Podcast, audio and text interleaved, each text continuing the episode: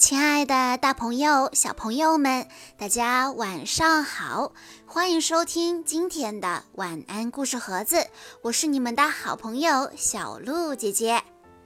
今天我要给大家讲的故事是由孙思璇小朋友推荐，故事的名字叫做《可笑的雪鸟》。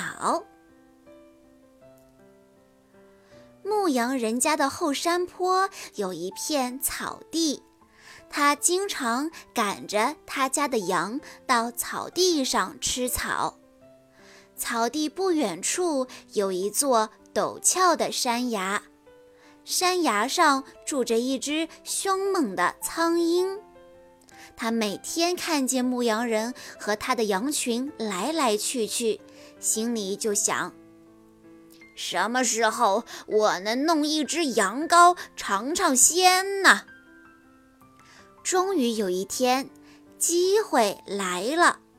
牧羊人把羊群赶到山脚后，就坐在地上修理他的长鞭，而那些羊则慢悠悠地散开，去寻找自己喜欢吃的青草。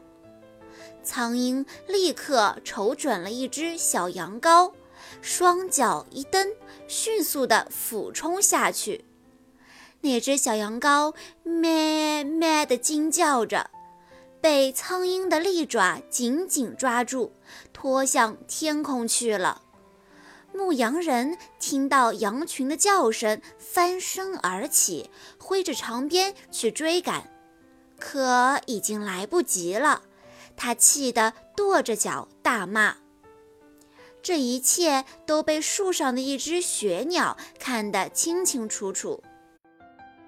哦，原来抓一只羊竟然如此容易！我不也有翅膀，也有利爪吗？苍鹰能够做到的事情，我也一定能做到。雪鸟这样想着。就把目光紧紧地盯在羊群边的一只正在埋头吃草的肥羊上。牧羊人丢了自己心爱的小羊羔，懊恼地坐下来，继续修理他的长鞭。他想，苍鹰已经抓去了一只羊了，三五天内应该不会再来袭击羊群了。所以修完长鞭，他就躺下休息了。可是他刚刚闭上眼睛，又听到羊群有一阵骚动，接着是翅膀扇动的声音。牧羊人再也不敢怠慢，一下子跳了起来，向骚动的羊群跑去。